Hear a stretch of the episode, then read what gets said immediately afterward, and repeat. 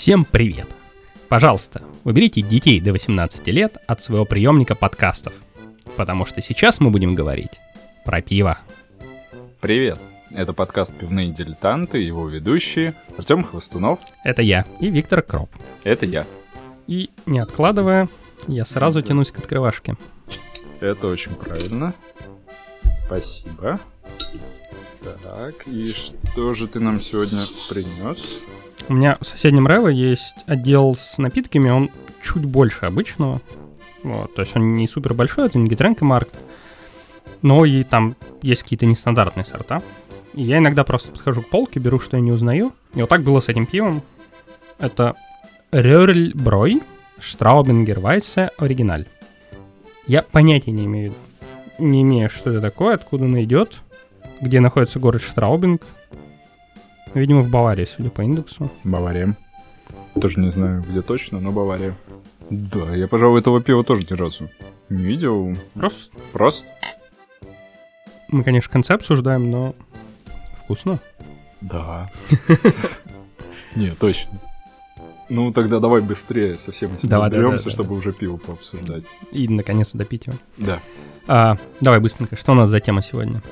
Тема у нас сегодня страховки. Ну, про страховки мы быстро поговорим, тут особо говорить нечего. В Германии ж там их почти нету. Да, как нам в одном из предыдущих выпусков задали вопрос, э, который сам длился минуту.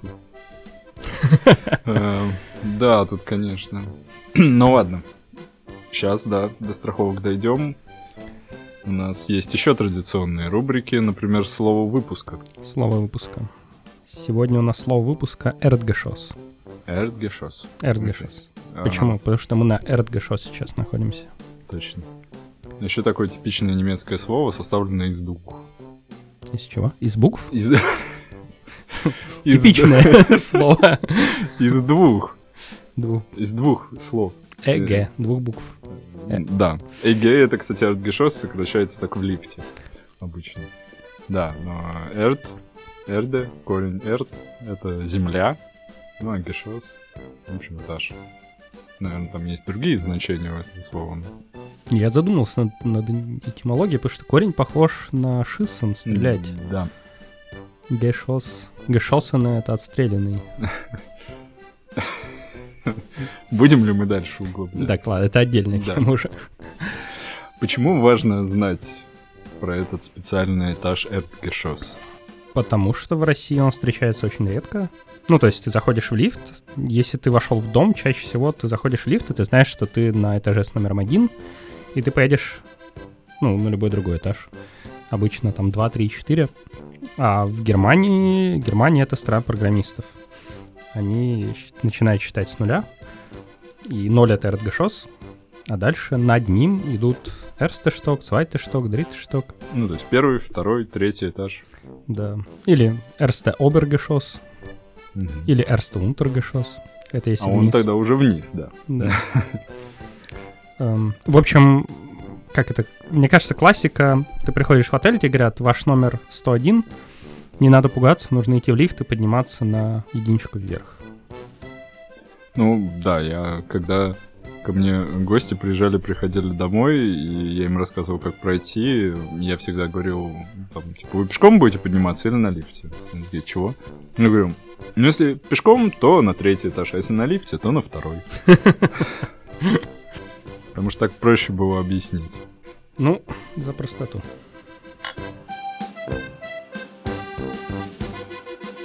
Плавно перейдем ко второй рубрике. Вторая рубрика — наш совет иммигрантам. Что мы посоветуем сегодня? Вот это одна из тех вещей, которые в Германии по-другому. И, ну, то есть меня радует, что это, по крайней мере, не опасно. Вот. Потому что, например, если ты жил в Германии, привык к тому, как здесь, а потом поехал в Россию, вот это может быть опасно. А наоборот, в целом, это непривычно, но ничего страшного не произойдет, если ты этого не знаешь.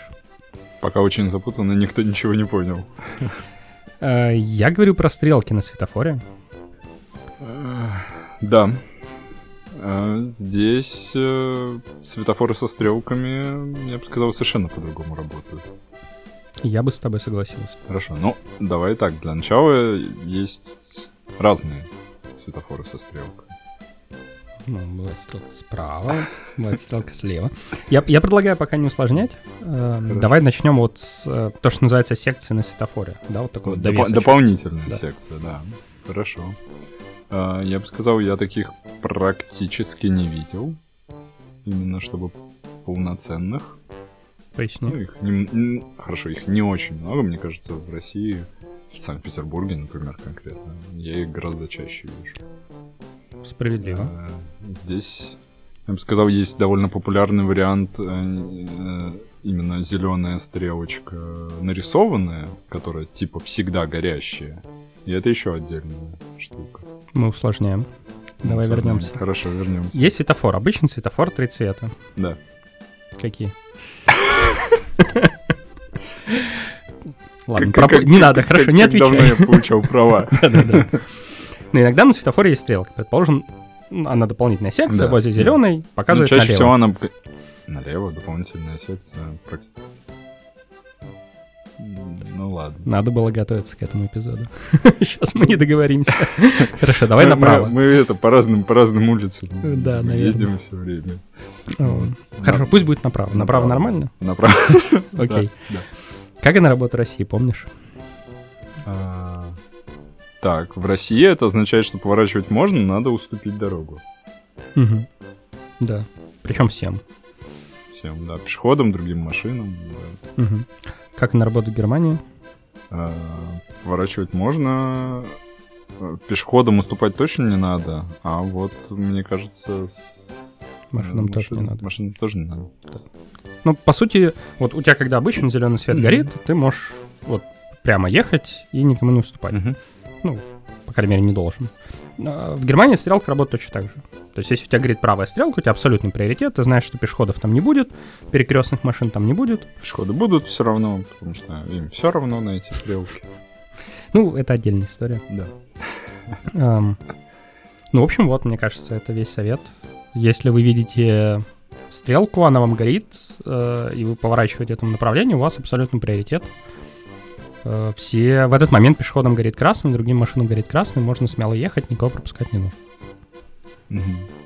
Есть еще один особенный тип стрелки, который, мне кажется, в России совсем не бывает. Есть стрелка, иногда висит за светофором, Мгм. на другом конце перекрестка, она достаточно большая, сделана специально. А, и она загорается, когда налево вы поворачиваете. И когда на основном светофоре нет никаких секций, и она сигнализирует о том, что встречному потоку горит красный. Не надо ждать, пока остановятся встречные машины. Надо поворачивать в этот момент уже. Ну, по сути, то же самое, только она вы- вынесена за перекресток. Да. То есть те, кто на светофоре, им уже красные, они стоят, но те, кто занял перекресток, они могут спокойно закончить. Да. Это достаточно удобно. За удобство. За удобство.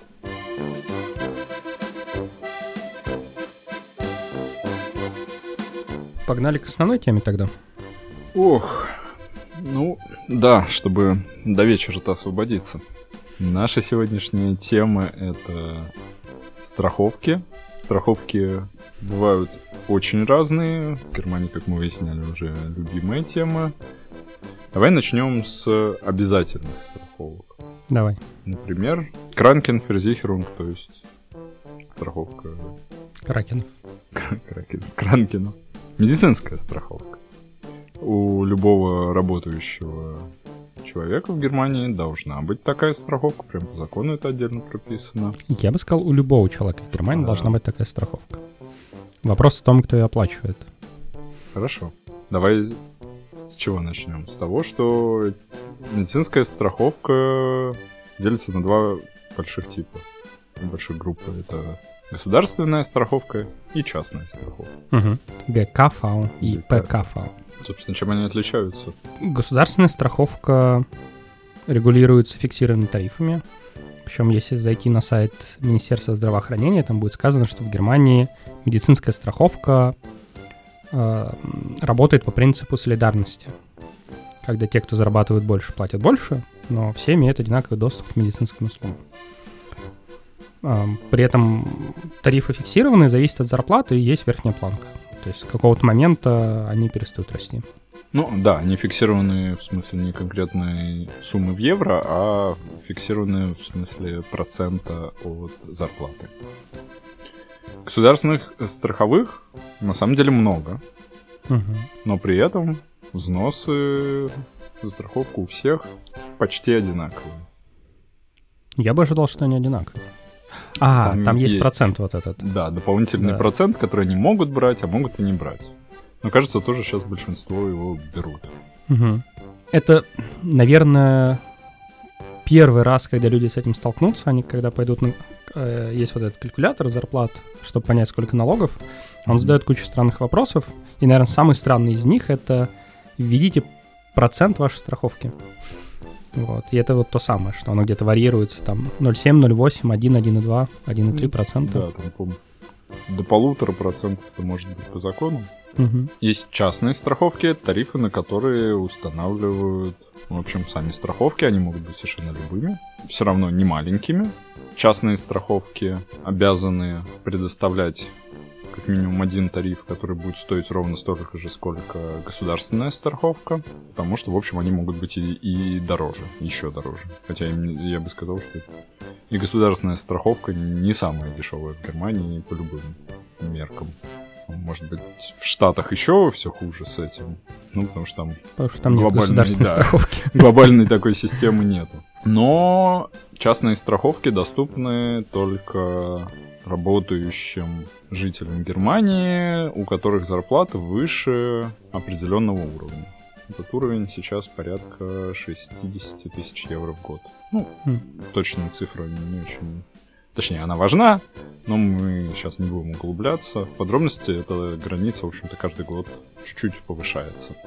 Как, в общем, примерно и инфляция. Какое еще важное отличие? Точнее, я бы сказал, важный плюс государственной страховки по сравнению с частной.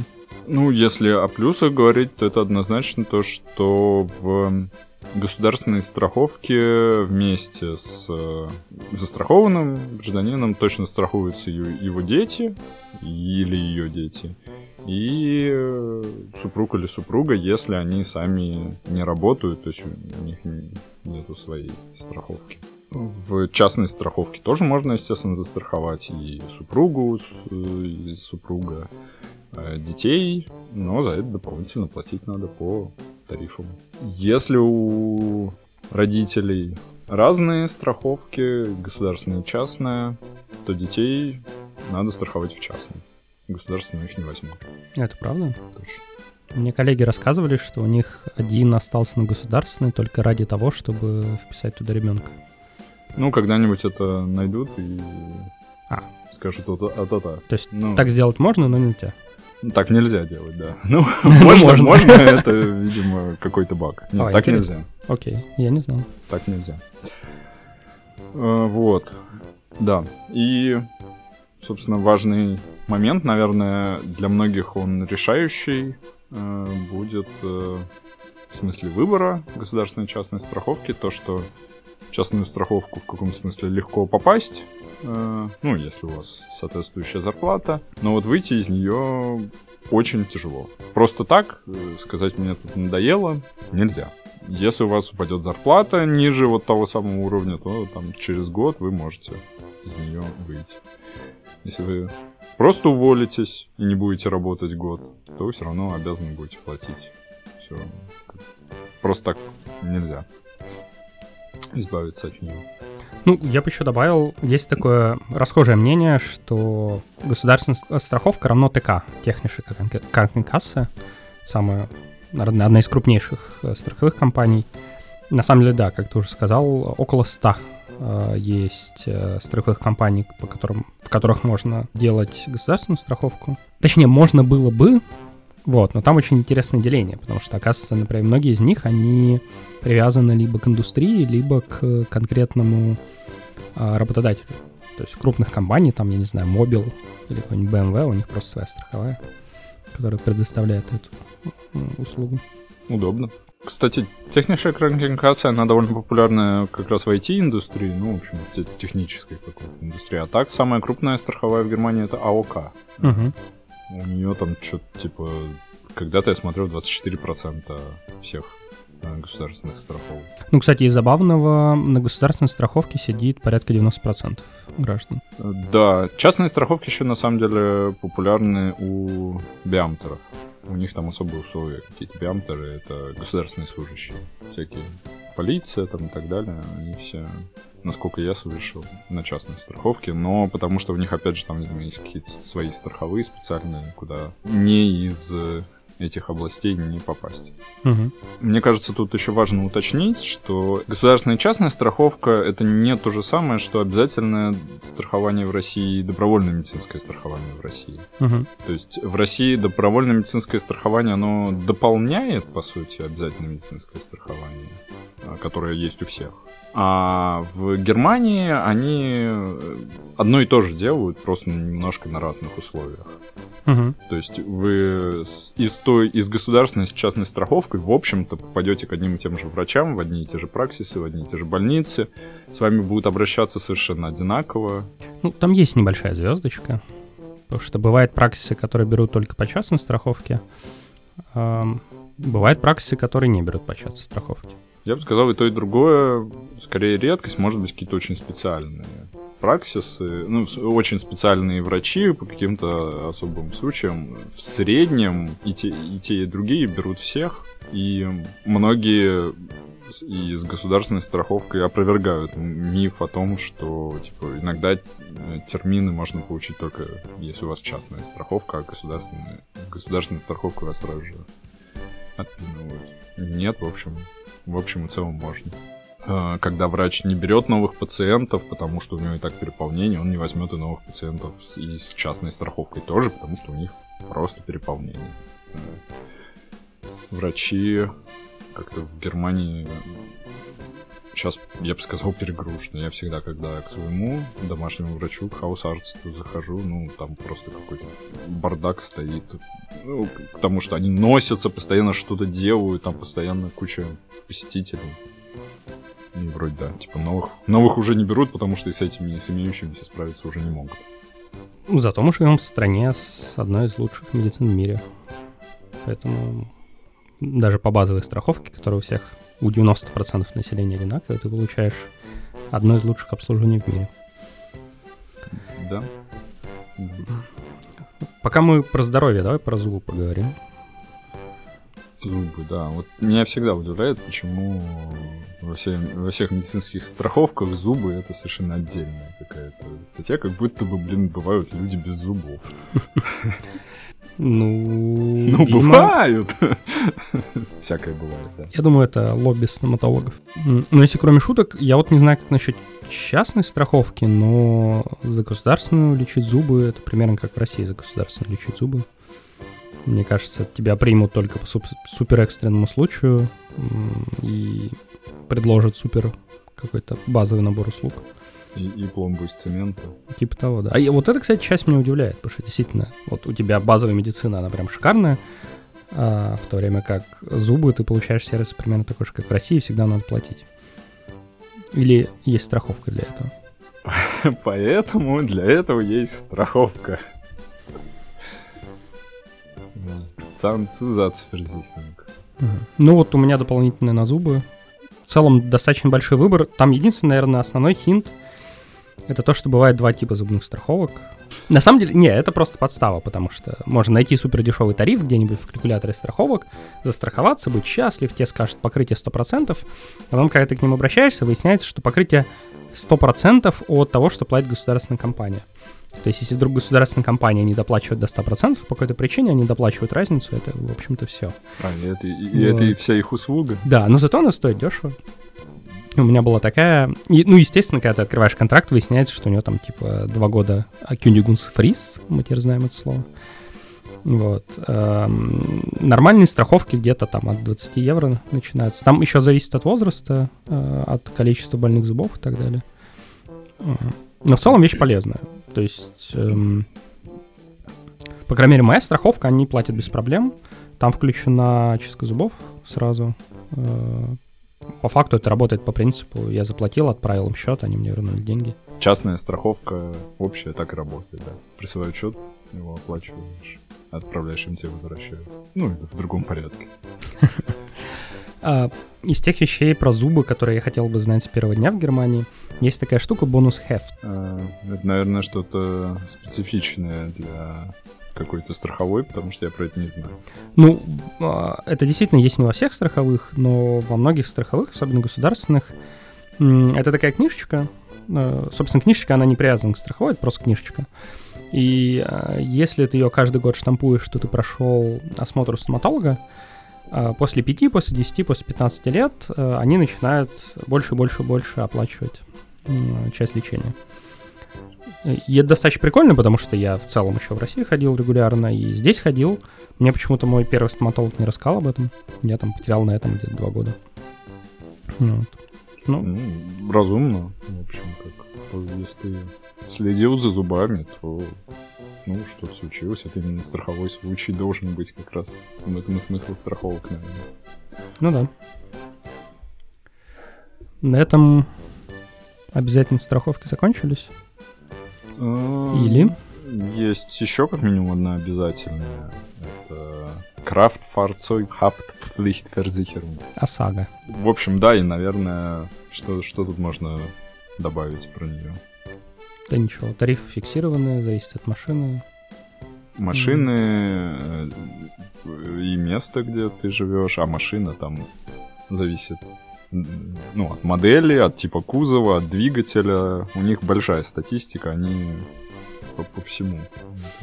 Ну вот, кстати, из забавного, эм, в России, по крайней мере, раньше так было, что там те времена, когда я жил в России, ОСАГО стоила там до 10 тысяч рублей, при этом каска там могло стоить 60, 70, 80, 100 и так далее. Ну, то есть, типа, ОСАГО, дай бог, половину, а то и меньше стоило. Здесь у меня складывается впечатление, что где-то 50-50. То есть ОСАГО достаточно дорогая, при этом каска сильно дешевле.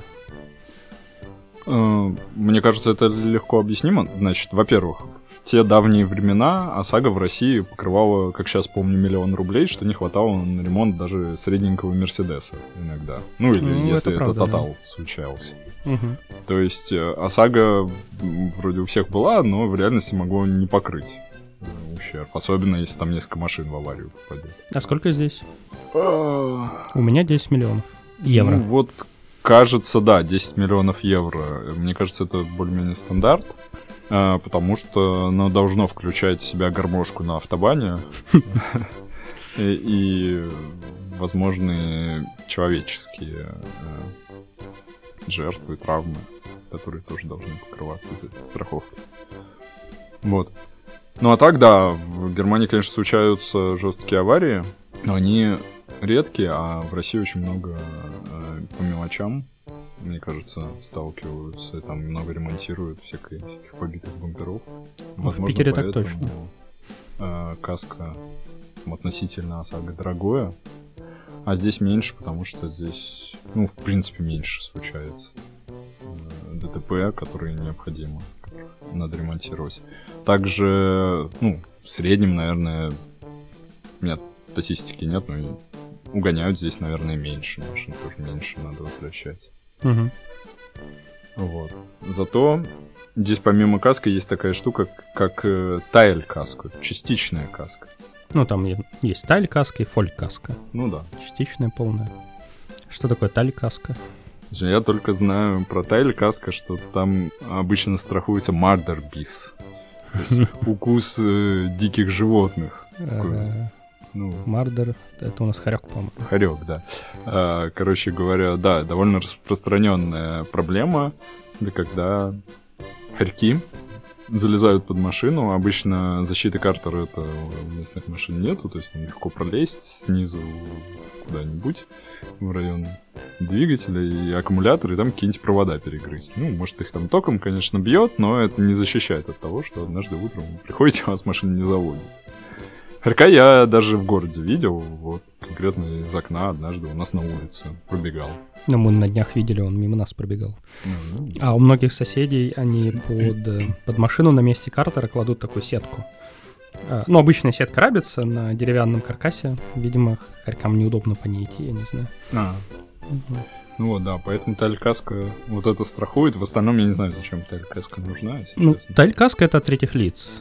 То есть это град, упавшее дерево, вот такого рода вещи. То есть э, фолькаска э, страхует то, что либо не нашлось виновного, либо ты сам виноват. Вот. А талькасса страхует то, что случилось просто потому что случилось. Мне, кстати, еще здесь нравится, как страховые оценивают риски. То есть, например, моя страховая спрашивала у меня когда-то, есть ли у меня квартира в собственности или нет. Э, и в какой-то момент, когда у меня квартира в собственности появилась, я Они пошел, поздравили. поставил там галочку и стал платить на 2 евро меньше Вау. в год. Ну, стоило вписываться в это дело.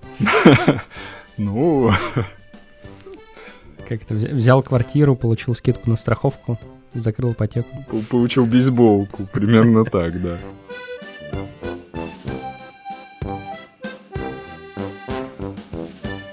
Мы говорили про Haftpflichtversicherung. Что это вообще такое? Ну, там был Kraftfahrzeug, Haftpflichtversicherung. Да. Сколько это слов? Kraftfahrzeug, Haftpflicht. Versicherung. Шесть. Шесть. Да. А тут просто Haftpflichtversicherung, половина. Ну, в общем, это ответственность перед третьими лицами, только не относящаяся к тому, как, как, когда вы сидели в машине за рулем, а примерно во все остальное время. ОСАГО на тебя. Да. Это не обязательная страховка, но всеми всячески рекомендуемая всегда и, в общем, ну, из разряда того, что, видимо, де-факто у большинства есть. Конечно, в Германии это как вопрос личной гигиены. То есть ты, конечно, не обязан, но в приличном обществе. Хафлихерзихеринг ну, у всех есть. Это там покрытие обычно на 10 миллионов, опять же, примерно тех же, э, от того, что там по случайности, по недосмотру, по вашей вине произошло. Или по вине ваших э, детей. И, ну, то есть эта страховка обычно заключается на семью, если у вас есть семья. Можно за небольшую доплату. Ну, то есть там какой порядок стоимости этой страховки? 60, 65, 70 евро. В год. На в семью. Год. На семью. Да. Да, примерно так.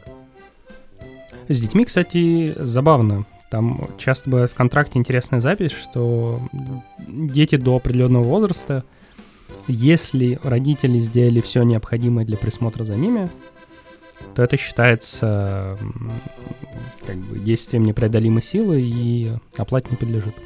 Причем ни родителей, ни страховки. Но там есть забавная звездочка, что если это произошло не с совсем третьими лицами, а со вторыми лицами, то есть какие-то родственники знакомые, то есть с которыми ты в отношениях все-таки хотел заплатить, тогда страховая, тем не менее, оплатит. Ну, да, я слышал, не знаю, всякие байки, не байки, но про то, как, э, значит, приходили дети в гости, случайно разбивали новый плазменный телевизор, и это все списывали на детей и друзей, и, и, и через страховку возмещали. Ну, вот это, видимо, случай вторых лиц. Да. да. Так, а так. пользовался? Я не спрашиваю, есть оно у тебя или нет. Да, но у меня, конечно же, есть. Э, э, уже давно. Нет, я и не пользовался, но при этом я не жалею, что я тебе там 50-60, сколько там, я не помню, сколько евро в год плачу. Так сильно спокойно. Да, вот это, наверное, единственная страховка, которую я тоже еще не пользовался из тех, которые у меня есть. Но у меня иногда, честно говоря, есть такое ощущение, что я не допользуюсь страховками. То есть, возможно, по привычке на многие вещи забиваешь или оплачиваешь сам, даже не задумываешься, они могут быть покрыты. Вот. Ну, тут я думаю, что мне бы сказали, если я кому-то что-то должен, если я кому-то что-то разбил, поцарапал, сломал. Пока что реально вроде ничего такого не случалось. Ну, хорошо. Есть еще одна такая условно обязательная страховка, которую мы упоминали, э, потому что ее просят многие арендодатели. Это страховка имущества Hausrat Versicherung, которая покрывает ущерб, нанесенный вашей, вашему имуществу, ну, в основном в квартире. Вот, кстати, забавно. Я гораздо чаще встречаю, что просят Haftpflichtversicherung. А вот про Hausrat я не слышал. Я вот как раз последнее время замечал, что обе просят. Ну, это, кстати, незаконно. Да и первую-то незаконно, да. Ну, обе, да. Да. Но на самом деле тоже. Мне кажется, нормальная Hausrat Versicherung, она, у нее меньше покрытия, конечно, нет не миллионы евро, там это десятки тысяч, условно говоря. Обычно они рассчитываются, стандартно рассчитываются от площади квартиры. Она тоже стоит не, не супер дорого и тоже намного проще с ней как-то, если вы там кого-то зальете, затопите, там, не знаю, еще что-то случится, чтобы это оплатила она. А, и забавно, кстати, к нам приезжали друзья из России, у которых, естественно, не было никаких эм, страховок в Германии, и случайно разбили стеклянную дверь на кухню. Ну, там была дверь, просто кусок стекла. К счастью, никто не пострадал. Но когда я обратился в страховку, как раз Хафлих Versicherung, они сказали, ну, да, мы бы, наверное, это покрыли, но у нас, типа, написано, что, типа, то, что связано с стеклом, мы не оплачиваем типа вот прям отдельное исключение. А, с тех пор у меня отдельная страховка на стеклянные вещи внутри дома. О, Такой как. под вид хаусрата. А это у тебя включено в Hausrat Versicherung, или это прям... Э, ну, то есть это особенный тариф, или это прям отдельная еще страховка? Это аддон для Haftpflicht Versicherung. Ну, как, значит, видимо, под вариант какой-то тарифа. Угу. Ну, да. не под вариант тарифа, там как бы есть базовый тариф, его можно расширять чем-то. А. Ну, вот как, я не знаю, в каско ты можешь там какие-то опции себе накидывать, угу. там подменную машину и так далее. Понятно. Вот примерно то же самое. Ну, да, если еще тогда говорить про опции в Hausrat Versicherung, прям очень советую э, посмотреть, чтобы либо там было, либо дополнительно включить кражу велосипеда. Что вот машины, может быть, не очень часто крадут, насколько я знаю, а вот велосипеды крадут часто. Особенно, когда по нему видно, что он новенький.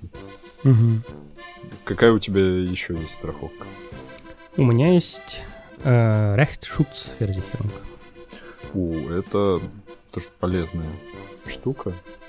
Это страховка юридическая, наверное, точнее сказать. Правовая защита? Правовая защита, да. Страховка, которую вам предоставит адвоката, если он вам понадобится в определенных, конечно, случаях, не в любых. Там есть, опять же, разные блоки. То есть по цене она там, наверное, где-то евро от 100-150 в год начинается. И дальше можно добирать. То есть там базовые варианты включают трудовые отношения, э, отношения с квартиросъемщиком, квартиросдателем часто идут как дополнительная опция. Э, на это надо смотреть, потому что это достаточно частый кейс. В базовом комплекте, кстати, часто идет э, отношение, точнее, конфликты на дороге. То есть проблемы с там, ремонтом, например. Или э, внезапно выяснилось штрафы. Потому что иногда такие страховки, они просто оплачивают за тебя твои штрафы. И я когда только переехал в Германию 8 лет назад, у меня была консультант девочка а, из Беларуси, она сказала о том, что она вообще никогда не платит штрафы. Она их отправляет просто адвокату всегда по этой страховке, и адвокат их либо оспаривает, либо, либо их оплачивает страховая. Удобно. Да.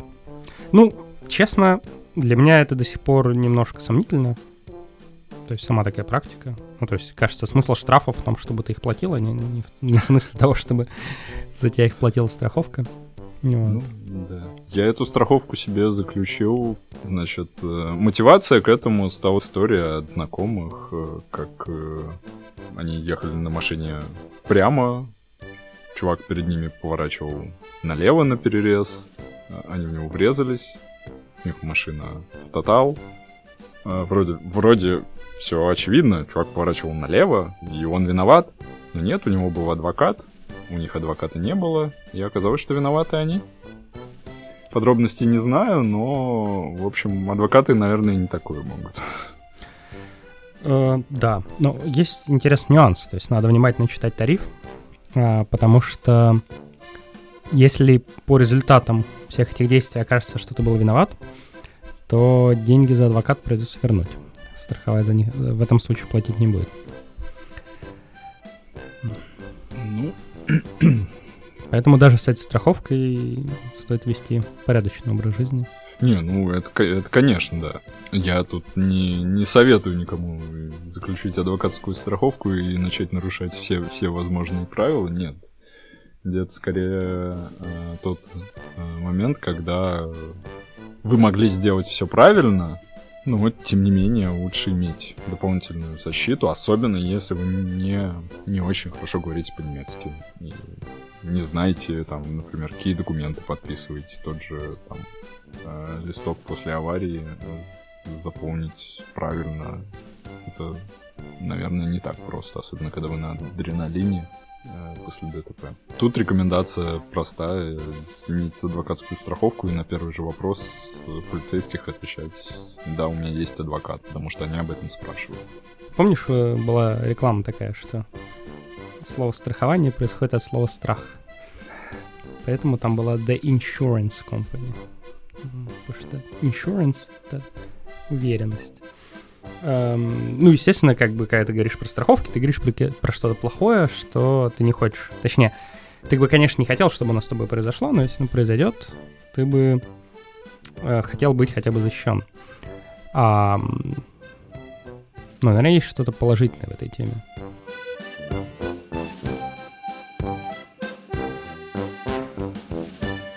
Следующая рубрика. Вопросы слушателей. Кстати, если вы наши слушатели, а вы наши слушатели, я говорю это со стопроцентной уверенностью, присылайте, мы будем с удовольствием на них отвечать. Можно в тексте, лучше записывать сразу в Телеграме аудиосообщение. Будет вообще здорово. Нам сегодня вопрос задает Александр, и он спрашивает. Я оплатил покупку ЕЦ-картой. Прошло уже 30 секунд, но я до сих пор не вижу транзакции в приложении. Это вообще нормально? Что мне делать? У тебя бывало такое? Да я даже не пытаюсь смотреть через 30 секунд. Что ж там произошло. А, мне кажется, здесь надо уточнить, что такое ЕЦ-карта для начала.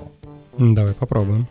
Потому что это такие особые карты, которые работают в Германии, такая местная платежная система, которая существует здесь параллельно визе мастеркарду. Ну, наверное, примерно как мир э, в России, только мир, не, насколько я понимаю, более приближен к стандартам визы и. А э, ИЦ-карта это по сути э, вы даете банку, банку продавца номер своего счета и говорите, я разрешаю вам списать вот такую сумму с моего счета. Ну, собственно, когда они это сделают, когда захотят. Примерно через несколько дней легко. Наверное, это ближайший аналог, это оффлайн транзакции по виза MasterCard, которые списываются постфактум. Да, наверное, ключевой момент здесь, что действительно они не сразу появляются в выписке, в этом нет ничего страшного. Оспорить транзакцию обычно можно что-то вроде в течение месяца, поэтому в целом спешки тоже особой нет. В общем, это абсолютно нормально. Так, пора расчехлять Untapped. Давай. Там наши слушатели передают, что когда мы сказали, что мы делаем паузу, YouTube был не на паузе. А В этом-то как раз и плюс смотреть нас в прямом эфире. Не все попадает в финальную запись. Ну, хорошая новость, я еще не пил это пиво. То есть это не память подводит, а действительно что-то необычное. Штраубергер Вайсе. Оригиналь. То самое слово рунд, по мнению производителя. Оно мальцих und рунд. Ингешмак. Рунд круглая, полная. Ну, да, такой насыщенный вкус, Ну, сказал. Наверное, то, что они имеют в виду. 690 чекинов, 3,41 средняя оценка. Друзья, такое пиво не пили. Я, наверное, поставлю четверку. Знаешь почему? Э, Четверка это выше среднего. То есть, надо спрашивать, почему так хорошо? Да, надо спрашивать, почему так хорошо. Ну, во-первых, мне кажется, есть два основных типа вайсбира. Вот есть вайсбир белый, ну, такой светлый, почти прозрачный. А, есть вот вайсбир темный. То есть, причем это не нункле вайсбир, это обычный вайсбир, но при этом он такого очень коричневого темного цвета, такого карамельного, янтарного. Вот они на бутылке пишут как раз, что янтарного цвета. И вот э, оно у этой пиварни такое, у Шнайдервайса такое же. И оно действительно вкусное. У него чуть другой вкус, он такой действительно очень полный. И прям вот мне очень нравится. Да, я прям был очень положительно удивлен. Ни разу не видел до этого этого пива, а попробовал очень вкусное. Оно чуть-чуть сладкое, но вот ровно настолько, насколько надо. В отличие от многих других э, вайсов, которые скорее с каким-то банановым привкусом, о чем мы когда-то говорили. Uh-huh. Это, у этого я чувствую чернослив, и хоть я чернослив не очень люблю, но вот здесь мне прям очень нравится. Цвет немножко необычный. Он реально вот этот коричневый, он напоминает цвет э, пивной бутылки стандартный. Да, вот, вот такой есть вот, такой. Э, коричневый. В общем, мы в нашем подкасте редко Вайс пьем, по-моему, до этого только Паулайнер пили, который вот у меня такой дефолтный Вайс, который я всегда беру. Но вот я теперь попробую найти, найти вот такой, потому что мне прям очень понравилось. Угу. Ну, просто. Просто. И на этом на сегодня все. Обязательно зайдите на наш YouTube-канал, кликните на колокольчик, чтобы не пропустить запись следующего эпизода. Подписывайтесь на подкаст в Apple Podcast, Google Podcast, Spotify и везде, где вы слушаете подкасты. Обсудить выпуск можно в нашей группе в Телеграме. Там же вы можете задать нам вопрос, ссылка будет в описании. А с вами были пивные дилетанты Артем Хвостунов и Виктор Кроп. Дарвус. Севус. Чус. Bye.